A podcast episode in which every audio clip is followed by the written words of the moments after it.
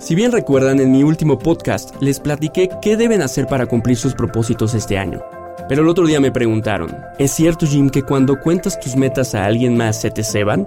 ¿Han escuchado eso? ¿Qué piensan? La creatividad es el resultado de dos acciones, pelotear y pajarear. Soy Jim Cervantes y te doy la bienvenida a mi podcast Peloteando y Pajareando. Les voy a platicar que esto sí tiene un origen y hay varias teorías alrededor de esto.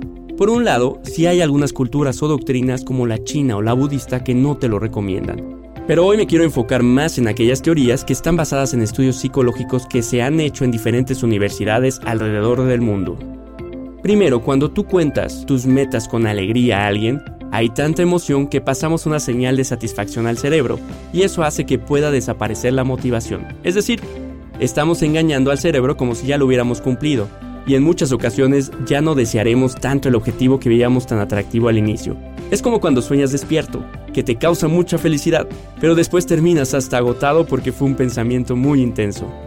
Segundo, hay que saber muy bien a quién le cuentas las cosas, porque fuera de que haya envidia o sean malas personas, lo más común será que te contesten con preguntas, te estresen con cuestionamientos y eso hará que no quieras volver a pensar en eso y lo veas más retador o lejano de lo que es en realidad. Por ejemplo, quiero comprar mi departamento. Lo que obtienes después de contarlo es, ¿ya sabes qué banco usarás y qué tasa te van a dar? Fíjate bien si la constructora es de fiar, hasta los comentarios más extraños que te puedas imaginar. Alguna vez una compañera de mi trabajo que le platiqué esto, hasta me dijo que revisara las instalaciones hidráulicas porque me había soñado y veía que en el departamento que iba a comprar había defectos hidráulicos, así como lo ven. Entonces, yo te recomiendo que mejor te guardes tus proyectos para ti y te enfoques mejor en las acciones para hacer que sucedan. Si quieres contar porque no te puedes quedar callado, entonces solo hazlo desde un enfoque donde no vayas a perder la motivación. Hazlo al revés.